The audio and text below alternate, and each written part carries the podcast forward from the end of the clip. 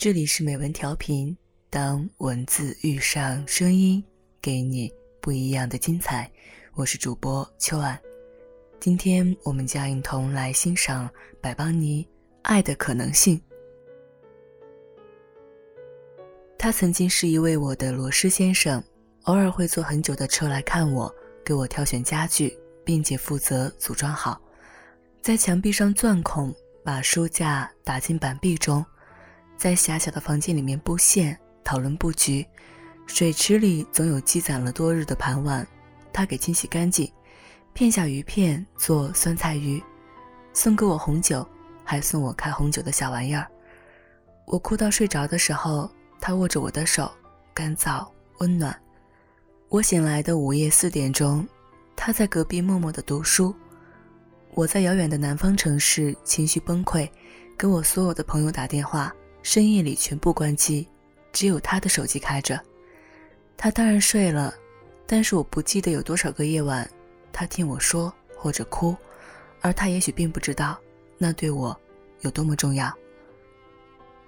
不是没想过发展成恋人，我的顾虑都极其现实，比如他长得不高也不帅，比如他没有那种让我幸福的才华，比如他是我一个女友的前男友。我们正是通过他互相认识，这三个原因中数最后一个对我牵制最大。我只要一想到我那位女朋友的面孔，就放弃了要和她交往的念头。年长日久，我和那位女友因脾性不同而日渐疏远，但是忘记不了她，她也一样。曾经有某个时刻，我们差一点成了恋人。我记得那是在饭桌上，我们的一个朋友。笑着看着我们，撺掇着问他：“你对邦尼有没有意思呀？你愿不愿意做他男朋友啊？”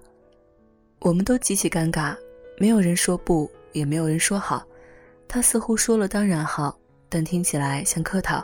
我也觉得我们在一起会不错，但是也仅此而已。这种小错觉维持了一点点时间，他捕风捉影地感觉到他的前女友和他的好朋友。似乎有点暧昧，他为这种猜测几近发狂。我赫然发觉，那种老实耿直的表象下，他的感情极具侵占性，激烈浓郁，有一种宗教狂热般的偏狭。我激不起他的真正爱情，就像他无法让我抛开那些特别现实的顾虑。我们一生都在和一些人相遇，我们和无数人擦肩而去，那个瞬间过去了。许多个瞬间过去了，我们心知肚明，并不特别惋惜。后来我有了固定的男人，这是一个和我差异巨大的人。我想，我内心竟然是这样的卑微。我选取了一个不可能拒绝我的人，而并非是仰头去追求一个比我更加光彩夺目的人。我无法再忍受任何一点拒绝了。我喜欢居高临下的看着我的失语。慢慢的改变了一个人，并且为此得以沉醉。我想要维系那虚伪的自尊心，极其可悲的自尊心。我的很多好朋友都不看好这段没有认真思考、严重的不对等、冲动惯性而成的爱情。我因此和几个朋友疏远了。他也反对这段感情，并且属他反对的最强烈。他怀疑这个陌生人的品性。怀疑他的目的，怀疑我们的结局，我并不生气。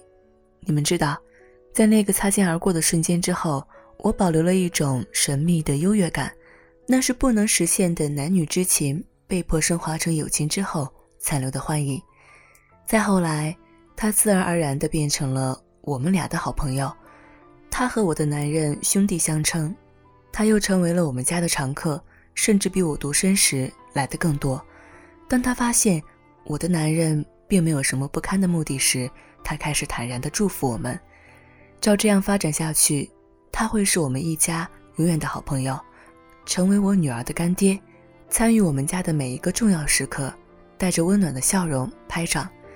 听起来有点像古典小说里的真正的绅士，怀揣着高贵的爱和高贵的孤独，直到终老。当然，并非如此，他留下来了。在我的生活中长久存在着，那是因为我们始终没有燃烧过的缘故。那年冬天，我们举家回四川过年，饭桌上我见到了久闻大名的刘跃进叔叔，他是我妈妈下乡的差友，又是一个单位的老同事。总有一些秘密是母女之间的，这让母女关系带有温暖的默契，就像一对女高中生互相收藏对方的情书一样，刺激又甜蜜。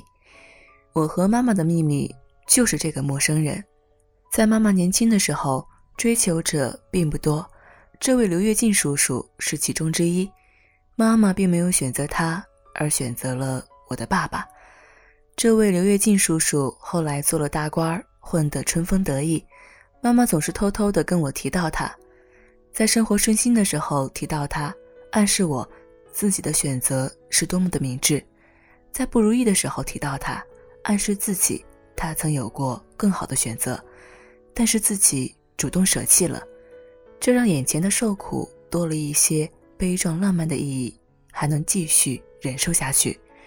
这当然不是爱情。它仅仅代表了一个选择的可能性，爱的可能性。在他毫无选择的生命中，在走下去更加毫无选择的生命中，那一点曾经过去的可能显得格外的宝贵。有时，这是我们生命可悲之处。